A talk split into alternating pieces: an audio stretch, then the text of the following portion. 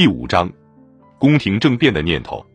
当权阶级在力求避免革命时，为什么不去尝试摆脱沙皇及其周围的人呢？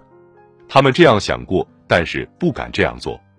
他们对自己的事业既没有足够的信心，也没有足够的决心。宫廷政变的念头一直沉湎于空想，直到国家发生革命之际，也没有消失。为了更清晰地勾画出革命前夕专制王朝、贵族上层、官僚集团与资产阶级的相互关系，就很有必要研究这个问题。有产阶级是彻头彻尾的君主主义者，这是利益、习惯与怯懦使然。不过，他们想要的是没有拉斯普京的君主制。君主制很适合他们，我就是你们所要的那个样子。作为对建立体面的大臣会议提出的要求的答复。皇后带着从拉斯普京手里接过的苹果来到大本营面见沙皇，她请求沙皇吃掉苹果以增强自己的意志。他恳请说：“你要记住，就连菲利普先生一个行骗的法国催眠师都说过，不能答应什么宪法，因为那将是你的俄国的末日。成为彼得大帝、伊凡雷帝和帕维尔皇帝吧，把所有人都压在自己下面。”这是由恐惧、迷信和对国家的恶意梳理组成的无比丑陋的混合物。诚然，沙皇家庭至少在上层看起来似乎不是那么孤独，因为拉斯普京总是为上流社会贵夫人们的星座所环绕，而且巫术也向来支配着贵族阶层。但是，这种可怕的神秘主义不是把人们联系起来，相反，他把他们分散开了。每一个人都可以按照自己的方式拯救自己。许多贵族太太都有各自相互竞争的圣徒，甚至在彼得格勒上层，沙皇全家像是感染了鼠疫病菌似的，被猜疑与敌意的围墙隔离了起来。宫廷女官维鲁博娃回忆说，在四周所有人中间，我强烈的意识与感觉到了对那个人，我视之为神灵的仇恨，而且感觉到这种仇恨达到了多么可怕的地步。在战争血红的背景下，在地下震动的轰鸣声中，特权阶层一刻也没有放弃享受生活的快乐。相反，他们在尽情纵酒狂欢。但是，一具骷髅越来越频繁地光顾他们的盛宴，他用指骨吓唬他们。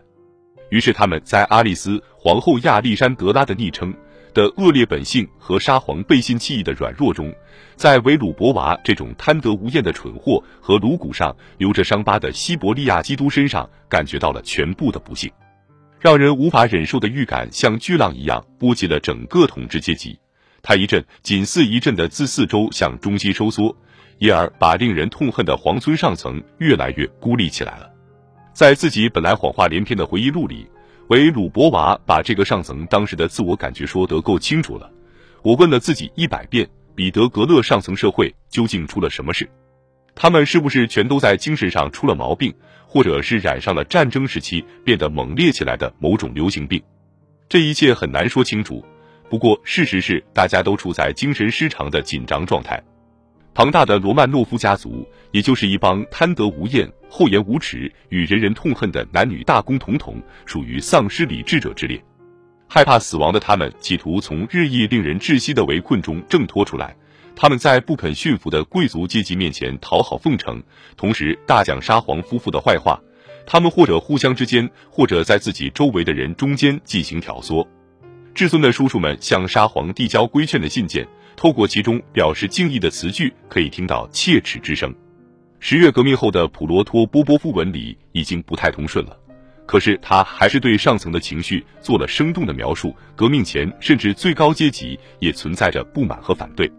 在贵族沙龙和俱乐部里，政府的政策遭到了不怀好意的尖锐批评。沙皇家庭中形成的各种关系受到了挑剔和议论。关于国家元首的奇闻笑谈四处流传。讽刺诗歌也创作出来了，许多大公也参加这类聚会，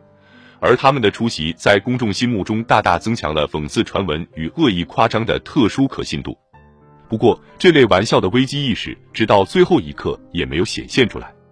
以亲德主义甚至直接与敌人勾结的罪名对宫廷佞臣进行的指责，使有关他们的传闻变得特别耸人听闻。